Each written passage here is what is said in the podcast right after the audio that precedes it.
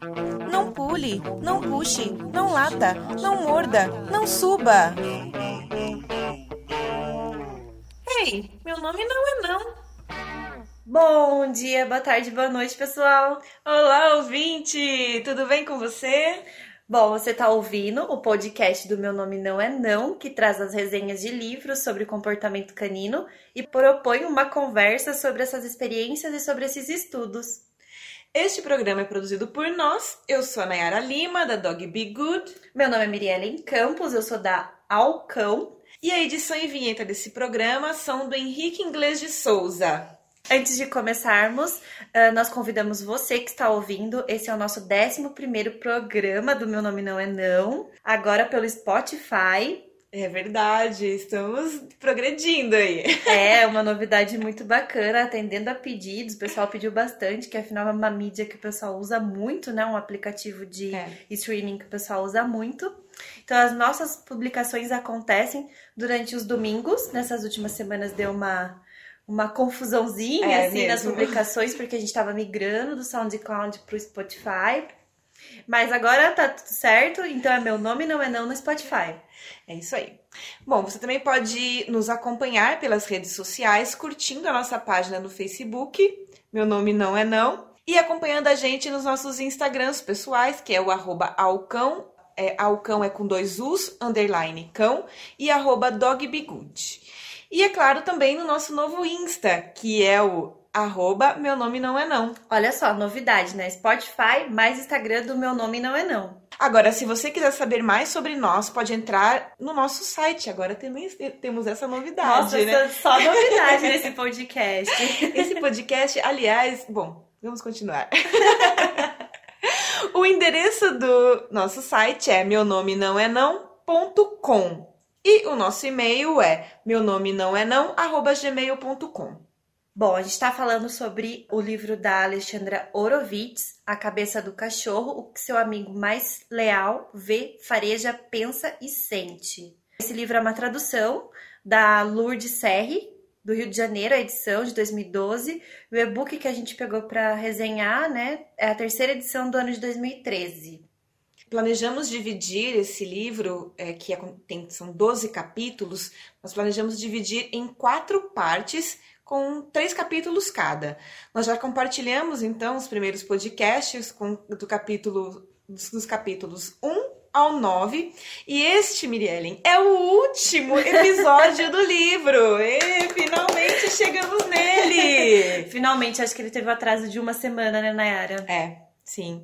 Mas conseguimos, tivemos aí as dificuldades em relação às adaptações aí aos novos meios, né? Mas estamos aqui no final do livro É A Cabeça do Cachorro. E se vocês ouvirem algum sonzinho de, de um cachorrinho, é o Todinho que tá aqui com a gente. Se vocês quiserem seguir ele no Insta, é arroba Todinho, Todinho Underline Dog, Todinho Underline Dog. dando muitos beijos. Eu vou tirar ele daqui. Vem, Todd. Nesse, nesse episódio, nós vamos falar então sobre os dois, os três últimos é, capítulos do livro, que são os capítulos 10, 11 e 12, e são intitulados Dentro do Cão, Você Me Conquistou no Primeiro Instante e a, e a Importância das Manhãs. A gente tá passando um pouquinho da apresentação da Alexandra é, que é autora desse livro. Ela graduou-se em filosofia pela Universidade da Pensilvânia e obteve o grau de doutor em ciência cognitiva pela Universidade da Califórnia, em San Diego. Estudou cognição canina e também de rinocerontes, né? Atualmente, ela é professora assistente de psicologia em, na, em Barnard College, que continua a pesquisar o comportamento canino. Além do seu trabalho com cães, ela também estuda cognição de bonomos. Anteriormente, trabalhou como lexicógrafa para o Merriam-Webster e como verificadora de fatos para o The New, The New Yorker. Ela vive na cidade de Nova York com o marido e o cão Finnegan, de pais incertos, de caráter, de caráter certo e memórias agradáveis de cães do passado. É ótima essa, essa bio dela. É. Agora a gente vai começar então a falar sobre esses capítulos, os últimos capítulos. Bom, capítulo 10, então, se intitula Dentro de um Cão.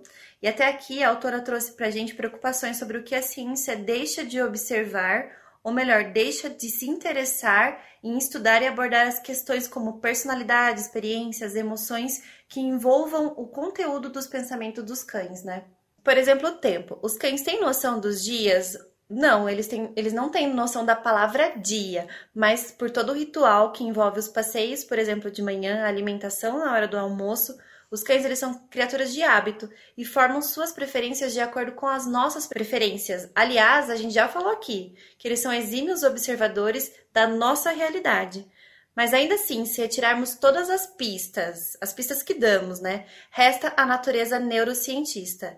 E os estudos com o núcleo supracri supraquiasmático, que é o que a sigla em inglês é SCN, eles coordenam o sono e a fome biologicamente. E, essa, e esse ciclo ele se chama cicardiano. Com a gente acontece, quando acontece, por exemplo, o período da tarde, depois do, do almoço, a gente sente aquela sonolência. É o nosso ciclo natural. Porém, as nossas obrigações sociais nos impedem de cumprir esse ciclo, né? Com os cães, ele também acontece isso. A capacidade dos cães em esperar um tempo específico nunca foi testada. Isso seria muito complicado. A Alexandra fala pra gente que tem várias variantes num teste como esse, né? Espaço físico, alimentação, coisas relacionadas à rotina, hábitos, se o cão estaria no laboratório, se o cão estaria com tutor, uh, câmera em casa ou câmera no laboratório. Foram feitos testes com abelhas, pombos e ratos, e foi constatado que cada espécie esperou um tempo máximo para uma ação. Ou seja, o tempo foi especificado pela espécie. Pensando nisso, será que os nossos cães sentem tédio? De acordo com a autora e com todas as pesquisas que ela nos mostra nesse, nesse capítulo, sim, já houve cientistas que disseram que o tédio é algo humano. Mas o que é caracterizado tédio para os humanos, por exemplo? São comportamentos como sonolência, aumento de comportamentos repetitivos, roer a unha, coçar partes do corpo, bater o pé. Os nossos cães também acontecem esses, esses tipos de comportamento como comportamento estereotipado, sonolências, uhum. automutilações, apatia e etc. Da mesma forma como chegamos em casa e encontramos algo destruído no ambiente, é preocupante também quando deixamos o nosso cão sozinho em casa e não tem nada destruído, nem a comida está mexida. De tanto tédio que ele passou durante o dia, que alguns comportamentos podem chegar aos extremos. Ou o extremo da, entre aspas, bagunça, porque ele arrumou alguma coisa para fazer no tédio dele, uhum ou, entre aspas, a apatia, dia tão tedioso que ele nem se motivou a comer. E sobre o que os cães pensam sobre si mesmo? Já entendemos que eles fazem a teoria da mente, ou seja, eles sabem que os outros sabem sobre ele e que é diferente do que ele sabe.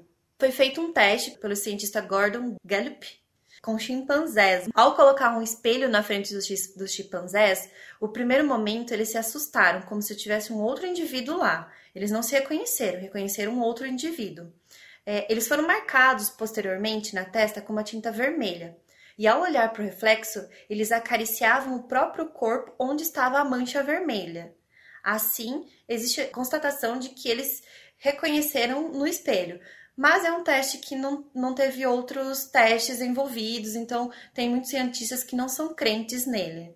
Em relação aos cães, nunca se comprovou que eles se reconhecem no espelho, e sim que eles usam o espelho como uma ferramenta de observação.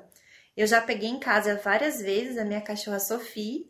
A gente tem um espelho na frente do banheiro que reflete a cama no quarto. Muitas vezes eu estava deitada e ela estava em pé na frente do espelho, mas ela estava me observando na cama deitada. Em casa acontece isso também. E por outro lado, tem cães que agem como o primeiro comportamento dos primatas.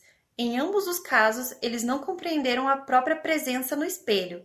Seria talvez porque eles necessitem de outras formas de informação, como as informações olfativas que são tão importantes para eles. Que o que faz eles se interessarem pelo outro ser, né, pelo outro indivíduo, ou talvez se interessar pela imagem.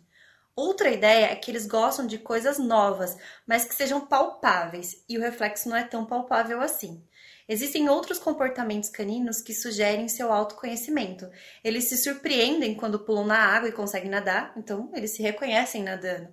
Assim também como as brincadeiras do Wolf Dog e do Chihuahua. Lembra aquela interação que a gente viu um tempo atrás, aqui no podcast anteriores? É, ele sabia que ele era grande e ele se abaixava para brincar com a pequenininha. Os cães de trabalho, eles sabem sobre si, porque mesmo criado com ovelhas, gado, para que se socializem é, e não os vejam como, como presa, aliás, é muito importante a socialização com o máximo de estímulos possíveis e outras espécies ainda quando o filhotinho é pequeno. Enfim, eles nos não refletem como humanos sobre esse autoconhecimento. Será que sou um cão? Eles não, não têm esse tipo de, de devaneio, reflexão, de né? reflexão. E sim, eles se auto-reconhecem de uma forma útil, de uma forma funcional. Tipo, eu não consigo pular essa cerca porque eu sou muito pequeno. Mesmo que meu humano esteja me pedindo isso, eu não vou conseguir pular. E às vezes o contrário, a gente acha que eles não vai conseguir pular em algum lugar e quando a gente vê o cachorro tá em cima de alguma coisa que a gente nunca imaginava que ele estaria é, em cima. Ele não vai poder passar nessa fresta, mas ele consegue passar ele consegue. com facilidade, né? Então ele tem esse auto-reconhecimento. E ainda sobre a memória. Há indicações de que cães, sim, eles têm memória. Por exemplo, em passeio, quando eles, é, eles estão passando próximo a uma casa que tem um cachorro. Logo ali na frente no parque, quando o parque está chegando próximo. Eu vejo isso todos os dias com os meus clientes de dog walker, principalmente. eles sabem determinados pontos. Os cientistas acreditam que os cães eles têm uma memória funcional e de curta duração, assim como nós, que lembram de coisas mais marcantes. O aprendizado, por exemplo, é uma memória de associações ou de eventos ao longo do tempo. Cães que fazem amigos ou inimigos, por exemplo, são uma boa reflexão sobre isso. Uhum. Não existe nenhuma comprovação de que eles tenham uma memória autobiográfica, ou seja, eles não sentem culpa, por exemplo. Na Idade Média, cães eles eram mutilados se mordessem humanos. Então era, era comum ver cães é, sem pedaços de orelha, sem pedaços de rabinho, de acordo com tantos ataques que eles, fiz, que eles tinham feito, né? Ou não avisassem a chegada de inimigos, por exemplo, né, na, na cidade que eles guardavam, eles também eram até mortos. Agora eu entendo porque falam de vida de cachorro, né? Difícil, difícil a vida de cachorro, né? Acho que nesse contexto, porque olha, coitado dos cães Na época. Idade Média. não era fácil ser cão nessa época, não. Mas ainda hoje acontece isso, né? Muitos cães é, nos Estados Unidos têm várias leis muito severas para cães que atacam e são mortos, é. né? como se eles soubessem o que é errado, como se eles fossem culpados. Aquele olhar de culpa, quando você chega em casa e tem uma bagunça, nada mais é o medo da nossa postura do que fazemos. É, quando fazemos aquela cara ou, ou, expressamos aquele movimento ou falamos aquela palavra, eles sentem que vem uma punição depois. Nós humanos criamos o conceito de ética e nós tentamos partilhar isso para o ponto é. de vista do cão. Mas os cães não sentem culpa. Aquele olhar é o medo da nossa postura em relação à nossa chegada, né? A gente escuta muitas pessoas dizendo assim: é, como que eu faço para o meu cachorro entender o que, que ele está fazendo é errado? Se eu não vou falar o não, por exemplo, como que eu faço para entender o que é, erra que é errado? É, na é, verdade, é mostrar o que, o que é o certo. O que é o né? certo, porque o cachorro não tem noção do, do que é errado e certo. Para ele, todas tá as coisas certo. certas. Na pesquisa que a Alexandra descreve no livro, fica muito claro que a reação que os cães têm são sinais de calma para nos apaziguar e apaziguar a postura do tutor, né, do dono que está chegando ali naquela situação. Olhar de culpa nada mais é do que pela reação do tutor, antecipando o castigo. Eles são exímios observadores, eles antecipam esse castigo. É, esse cap... eu, o que eu gosto desse capítulo é que ele mostra na prática o que significa ser um cachorro. O que a natureza, a genética, a cognição e a experiência, tudo que lemos até aqui resultam.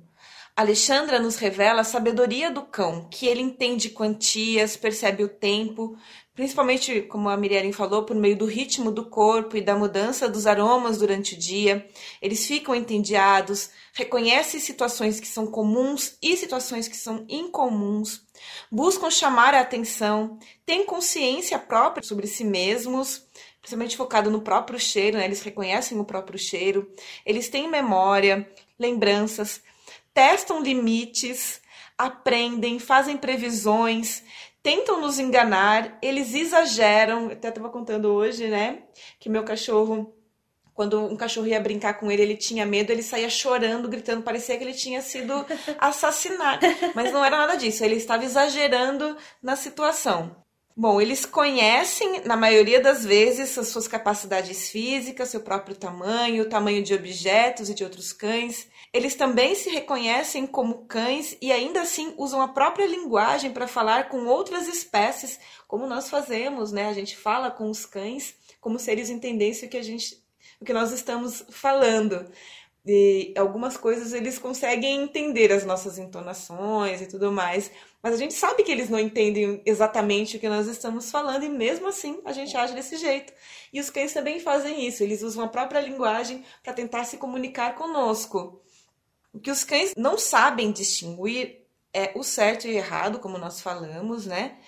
E é muito legal saber que foi a própria Alexandra que desenvolveu uma pesquisa para entender o comportamento que parece de culpa dos cães, né? Que ela ela desenvolveu essa esse teste. Donos, eles deixavam o cachorro com um petisco em cima da mesa e um câmera e uma câmera filmando e um câmera filmando e um câmera filmando. E daí os donos tinham que sair do, do recinto. E daí, às vezes, esse câmera retirava o petisco e o dono não sabia. Então, na hora que o dono chegava, achava que era o cachorro, fazia aquela cara de, de bravo com o cachorro, e o cachorro emitia exatamente os, os, sinais de calma, que são esses sinais que a gente acha que são sinais de culpa, né? É, se fosse culpa, ele, ia, ele não se sentiria dessa forma, ele não demonstraria esse olhar, é, porque, porque, ele ia falar, não foi eu que peguei, não é, é exatamente. não é? Se ele, se ele tivesse essa concepção de é. culpa. Aliás, eu acho que esse assunto daria um ótimo pod... um é verdade, né? É verdade. Então foi a Alexandra que desenvolveu esse teste, que é muito legal, uma mulher pesquisadora aí. E essa pesquisa é bem complexa. É. Isso que a gente comentou aqui é um trechico de nada e é o é. resultado total da pesquisa que a gente está comentando nesse capítulo.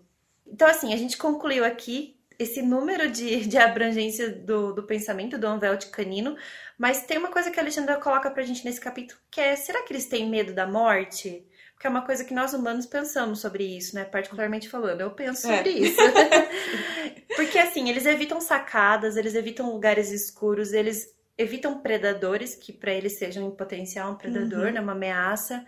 Sim, eles têm medo da morte, porque é. eles têm essa capacidade de. Não é que eles têm, é, todo ser vivo tem. É, como que chama?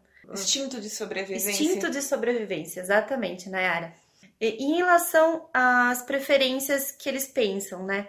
Através do olfato e da visão, mais através do, do olfato, né? Que é o hipersentido dele, é assim que o cão compreende o mundo e faz todo o tempo as suas associações, né? Aliás, treinar com clicker, ela fala pra gente nesse capítulo, é uma forma de marcar o tempo do humano e, está, e fazer eles entenderem esse tempo que a gente está desejando deles, né?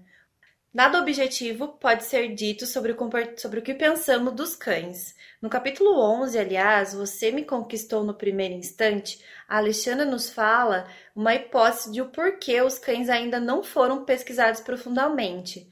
Talvez porque você não faça uma pergunta pensando que já sabe as respostas. A nossa relação com os cães é algo muito natural, né? Por isso a gente acaba não parando para analisar. A autora vai delinear o que é um laço humano-cão.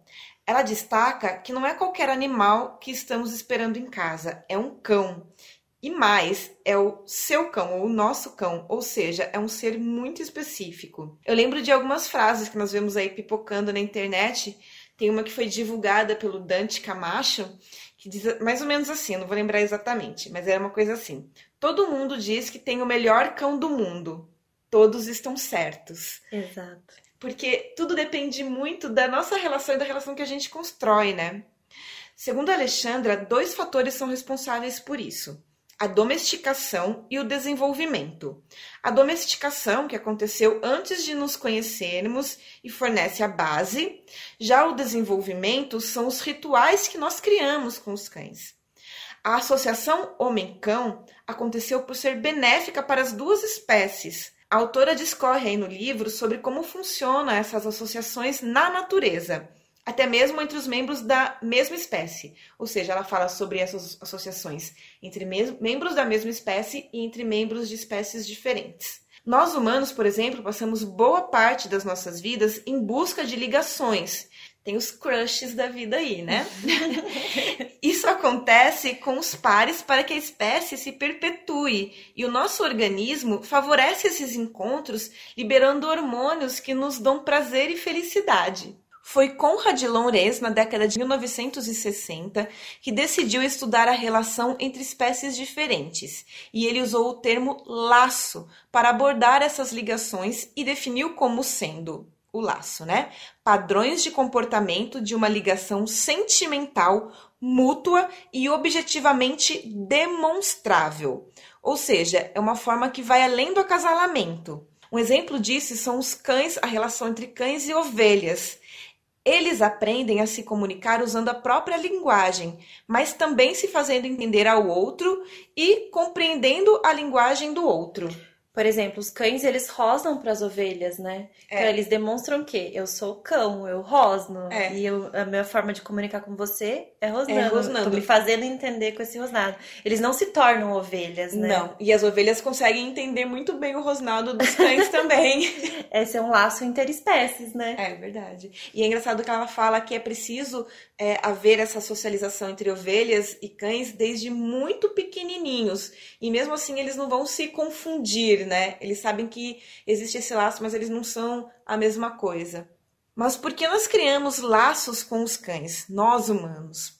Algumas coisas em comum contribuem para isso. Os cães são diurnos, eles têm um porte bom e com variações que podem aí agradar um, a todas as famílias, é, a todos os gostos. Famílias, exatamente.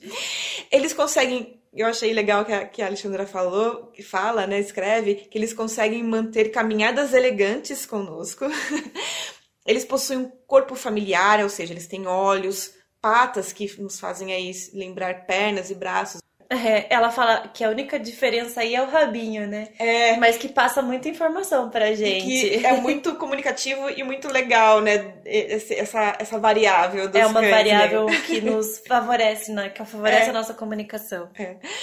Eles são fáceis de lidar, como, por exemplo, eles são capazes de ficarem sozinhos eles são facilmente adestrados, os cães são alegres e confiáveis, têm uma experiência de vida que condiz com as nossas expectativas, ou seja, eles não têm uma vida muito curta, como um hamster, e também nem muito longa, como, sei, uma tartaruga, um papagaio, um papagaio. que é mais difícil da gente, né, ter como pet. Alexandra diz também, por último, que eles são extremamente mimosos e irresistíveis. E eles são irresistíveis para nós, humanos, porque nós temos essa tendência de ser atraído por criaturas com características exageradas e que lembram as sessões de uma criança. Esse nosso impulso natural também se reflete em relação aos cães. Mas os cientistas ainda quiseram entender mais ainda sobre essa relação, né? Com explicações que na etologia são chamadas de imediata e elementar.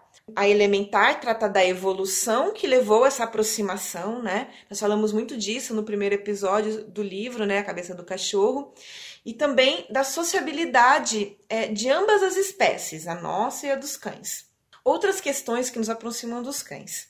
Gostamos do contato tátil, ainda que possamos ser diferentemente sensíveis em certas áreas, né?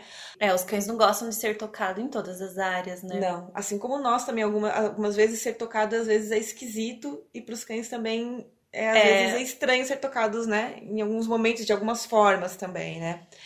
Alexandra conta que é comum que as pessoas, as pessoas quererem passar a mão na cachorra dela quando elas estão passeando. E eu acho que essa é uma experiência bem comum aí para todo mundo que anda com cachorro, né, que passeia bastante. Às vezes a pessoa passa pela, por nós, assim, quando é. estamos com um cachorro, eu vejo com os meus muito, com cliente é. também. A pessoa só quer tocar no cachorro e sai andando. Às é verdade. Nem olha pra você. nem olha. Ou então faz um estralinho com o dedo, né? Um pro Tenta cachorro. chamar uma atenção pra si, né? Pro é cachorro. Verdade. Tipo, notar a pessoa. É uma necessidade que o humano tem, né? É de... verdade, muito. Que, que seja um toque de olhar, né? É. Já sobre as necessidades do contato dos cães, Alexandra diz que estima-se que lobos façam movimentos para tocarem-se, tocarem-se uns aos outros, né? Pelo menos seis vezes por hora. É muita coisa. Eles se lambem, se esfregam, tocam-se com focinhos, empurram com, se empurram com o corpo, abocanham, entre outras formas aí de contato. Ela fala que o toque canino é como é, todo toque canino é para se passar uma mensagem, né? Talvez seja uma herança. Ela não fala isso no livro, mas talvez seja uma herança dos lobos, dos lobos. Desse, desse período. Mas como eu disse, né? Antes o toque é diferente do nosso, né? Então, por exemplo, a mãe, a mãe costuma repreender segurando com a boca a cabeça ou o focinho do filhote. Puxar o rabo normalmente é uma provocação para brincadeira. Por essa razão e também pelas individualidades de cada cachorro, é, precisamos descobrir os, os, lugares que eles sentem prazer em serem tocados, né? Tem cães que gostam de, de carinho na barriga, por exemplo, né? Tem cães que não suportam carinho no quadril, perto do, é. perto do bumbum, da coxinha, né? Que a gente é. fala. Os cães também costumam gostar de ficar deitados, encostados ao nosso corpo. A autora diz que é difícil imaginar, é o que a gente estava falando, né? Que é difícil imaginar conhecer um cão e não tocá-lo ou ser tocado por ele. Ela diz: ser cutucado pelo focinho de um cão é um prazer único. Eu concordo plenamente. Ser escolhido para ser tocado por um cão no meio de outras pessoas é um prazer duplo. É verdade. Em relação à importância do cumprimento, que Lorenz comentou né, e desenvolveu esse estudo, ela comenta que é um comportamento importante. O Lorenz ressalta que há uma linha tênue entre a excitação de um ataque possível ou um cumprimento. Lobos, por exemplo, recebem com entusiasmo os pais ao chegarem é, na toca, né? Eles aprenderam a lamber a boca dos pais na busca de alimento, né? Induzindo os pais para regurgitar. E depois de muita repetição, de milhares de anos aí, esse, essa ação se tornou um comportamento natural dos lobos e também está presente nos cães. Outro componente que torna a nossa relação única com os cães é o momento. Segundo Alexandra, funcionamos bem juntos. Cães são cooperativos, passeiam no nosso ritmo, trabalham conosco, vivemos na mesma velocidade. Eu acho que às vezes eles são um pouco mais rápidos que a gente, mas como eles são cooperativos, eles acabam reduzindo o ritmo e nos acompanhando. Eles aprendem a andar na guia, e aprende os caminhos que fazemos, e mesmo quando eles estão soltos, segundo a autora, eles continuam uma dança conosco. Alexandre estudou a brincadeira dos cães e ela percebeu o quanto ela é um jogo. Ela diz que um, uma simples brincadeira de jogar bola é uma dança de chamada e resposta. Os cachorros também fazem paralelismo, imitando o seu partner, que eu estou usando esse termo. Ou seja, eles bocejam junto com a gente. E somente os chimpanzés conseguem fazer isso, inclusive, né? Ela, ela, ela conta. Eles também correm paralelo né, conosco. Como os lobos, eles sabem trabalhar em parceria na hora da caça. Nas palavras de Alexandra, somos sociais e os animais sociais coordenam suas ações. O que os cães fazem é romper a linha divisória entre espécies e coordenar conosco. Que lindo isso. É. Tanto é assim que nos sentimos frustrados, né? Quando eles não são colaborativos conosco. Quando não respondem o nosso vem, por exemplo. Nós sentimos aquele sentimento de traição. Quem nunca sentiu isso? Nossa ligação, então, tem relação com contato, sincronia e pelo cumprimento. Sobre os efeitos dessa relação, há diversos benefícios. Apenas acariciar um cão pode reduzir a hiperatividade do sistema simpático e os níveis de endorfina, oxitocina e prolactina se elevam quando estamos com os cães. Também fala que eleva a, o, é, abaixa o cortisol e eleva os hormônios que são relacionados a relações sociais, né? É e amor, né? Oxitocina falam que é o hormônio do amor. Então, em relação aos cães, também acontece isso. Então, os níveis de cortisol, quando eles estão conosco, se reduzem, que o cortisol é o hormônio do estresse, né? Os níveis de, do cortisol reduzem e também, inclusive, quando eles recebem carinho. É claro que o cão tem que gostar de carinho, senão não vai, é. não vai dar certo. E ao longo prazo, esses benefícios têm efeitos de remédio, como se fossem é, remédios receitados por terapeutas. Tipo remédios periódicos, assim? Isso. Entretanto, pode acontecer o contrário e o cão desenvolver uma ansiedade de separação, quando né, existe esse contato muito íntimo e muito existe muita necessidade do contato com o ser humano. Essa hipervinculação, né, é. que é chamado. Essa relação, a nossa relação com os cães, ela nos transforma, ela transforma uns aos outros. Ela afirma também, mais uma vez, nesse capítulo, que muito da nossa ligação tem a ver com o fato de que os cães nos olham nos olhos. E assim ela conclui esse capítulo.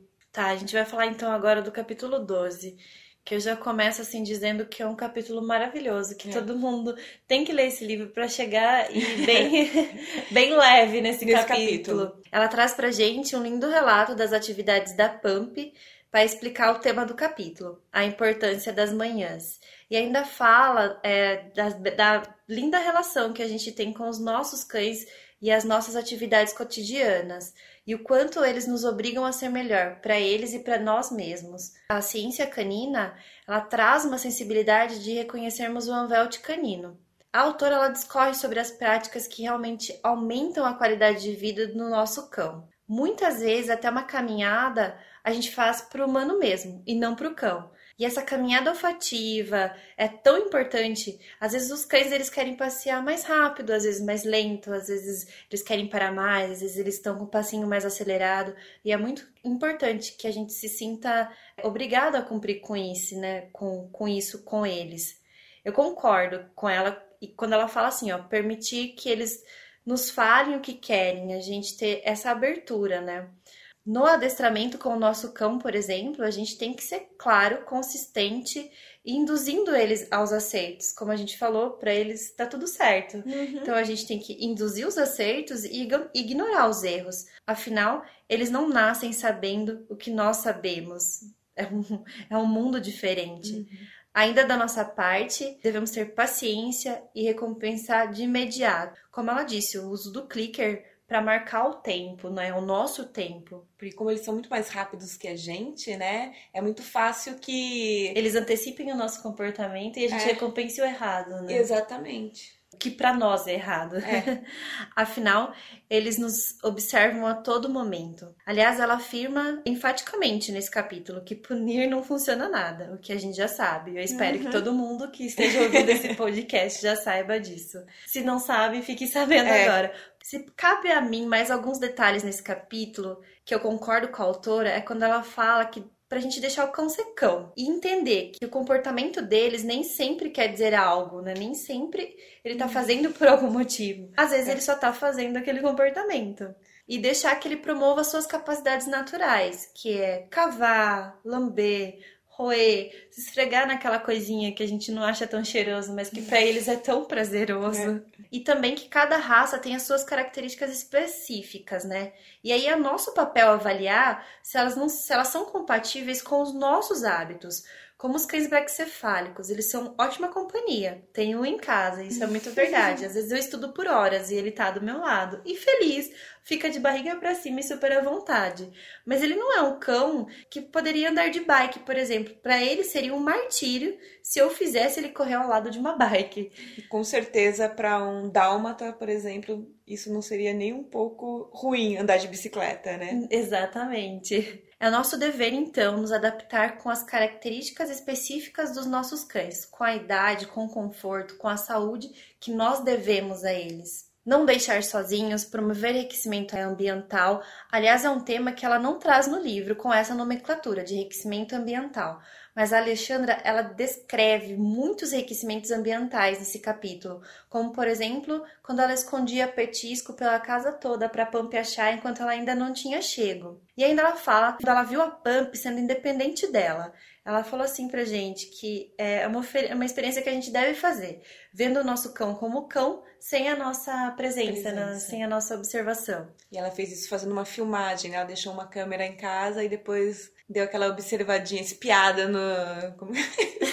Talvez seja interessante você fazer essa experiência, observar é. o que ele faz na sua ausência, né? Ver como ele se comporta, se ele está à vontade, se ele se sente bem. Sem antropomorfização, tendo o véu do cão em mente. Priorizar características humanas aos nossos animais pode trazer problemas e comportamentos severos. Eu digo comportamentos negativos e problemas de comportamentos muito negativos em relação também a gatos e outras espécies. A gente tem que priorizar o mundo daquela espécie. O anvelt do cão, no caso, pode e deve mudar o nosso. Sobre o pós-fácil, eu nem quero falar nada. eu indico muito a leitura do livro, como eu já falei. Eu não vou comentar porque eu acho que vocês merecem a surpresa que é o pós-fácil desse livro. Também não vou falar sobre o pós-fácil, vou falar sobre esse capítulo porque é um capítulo que eu gosto muito também e eu me identifico muito, né?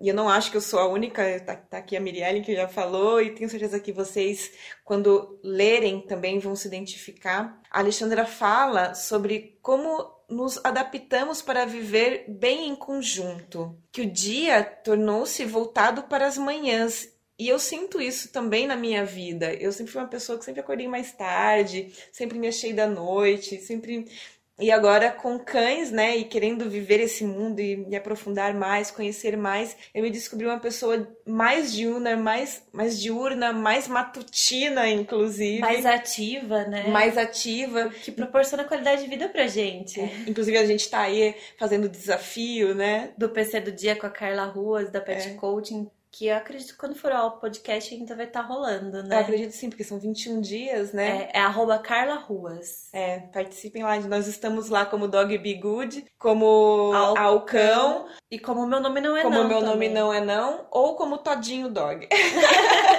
Alguns dos quatro, desses quatro estarão lá é, para serem serem acompanhados também na Todos live. Todos os dias às seis e meia da manhã por 21 dias. É. não, não sabemos que dia estaremos, né? Quando o podcast for lançado, mas ainda haverá tempo. Mas então, é, é, eu gostei muito desse capítulo porque fala justamente sobre isso, de como a gente se transforma, né? Como a gente muda para é, atender e deixar os nossos cães felizes e assim também nós sermos mais felizes. É pensar que o cão ele não é um objeto de decoração, né, para o nosso bem-estar. A partir do momento que a gente escolhe um cão, a gente tem que pensar no bem-estar dele, né? É, ele não é o nosso bichinho, né? Ele não é um presente. Aliás, não eu não é... recomendo dar cães como presente. como presente. De jeito nenhum. Como você disse, ela também fala sobre deixar o cachorro curtir o passeio, né? É legal do que ela fala sobre adestramento, é que ela vê como uma forma de comunicação e não uma maneira de impor as nossas vontades. Ela diz para deixarmos o cão ser cão, facilitar algumas coisas na vida deles, né? Que às vezes a gente dificulta, como permitir que eles se cumprimentem, que os cães se cumprimentem, cumprimentem a nós mesmos, as outras pessoas, que Com cheirem. parcimônia e cuidado. É, claro, gente, a gente não tá é, é sempre importante saber a linguagem dos cães e perceber quem tá aqui, e a linguagem das pessoas também, se as pessoas querem, se o cão quer, se as pessoas querem, é, é legal deixar o contato. É, por isso que é importante você conhecer o seu cão e o mundo dele, né? É. Porque é. você consegue ler as reações dele antes dele ter alguma reação é. mais efusiva em relação à pessoa que ele tá conhecendo. Exatamente. Então, você sabendo disso, você consegue permitir algumas coisas que ele está com vontade de fazer mesmo, e não que você acha que ele está com vontade de. E ela enfatiza essa parte de você dar escolhas para o seu cão. É. Isso é muito importante. E um bom adestramento é esse: você conseguir dar escolha para o seu cão. Bom, então, esse foi o quarto episódio sobre o livro A Cabeça do Cachorro. E último! Quarto e último. Esse livro realmente foi muito denso. Acho que eu e a Nayara concordamos, porque traz muita pesquisa científica.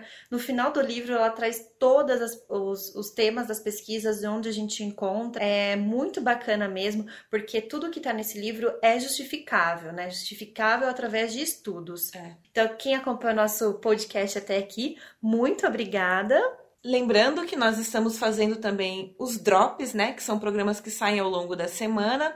Eles têm um formato um pouco mais aberto, são baseados em artigos, reportagens. Nós também vamos falar, fazer um drop especial de, de um documentário. Vamos trazer convidados, fazer entrevistas também. E às vezes vai ser apresentado só por mim, às vezes só pela Miri Ellen, ou às vezes por nós duas mesmo, ou por convidados. E eu vou pedir para vocês acompanharem a gente então agora no meu nome, não é não, ponto com, e no Spotify, e em breve, vamos avisar vocês, também no iTunes.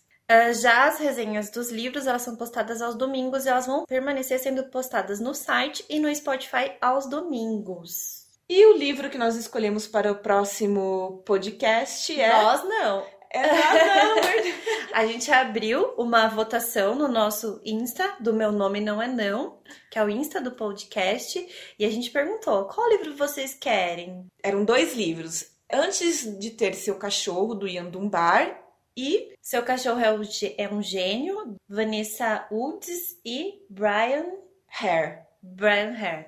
E qual foi o escolhido? Rufem os tambores. Bom, o escolhido por 72% da nossa audiência foi Seu Cachorro é um Gênio. Do... É, palminhas, palminhas agora, efeitos sonoros. Então, o próximo podcast vai ser os primeiros é, capítulos deste livro. A gente ainda não decidiu como fazer a divisão dele, porque a gente acabou de receber o resultado da votação e já tá gravando o podcast. É isso aí, pessoal. Então, se vocês têm alguma dúvida, sugestão ou crítica, por favor, manda pra gente pro nosso e-mail, meu nome não é não, arroba gmail.com, ou pelas nossas redes sociais que a gente já falou, para não, né, não demandar aí mais a atenção de vocês. É pra, até quinta-feira, para vocês mandarem dúvidas, sugestões ou críticas, tá, pessoal? Porque como a gente grava no, pro domingo, então até quinta-feira. Isso mesmo. Não esquece de curtir e acompanhar a gente nós esperamos vocês no próximo domingo ou quem sabe aí durante a semana. No próximo Drops. Muito obrigada, gente. Tchau! Não pule, não puxe, não lata, não morda, não suba. Ei, meu nome não é não.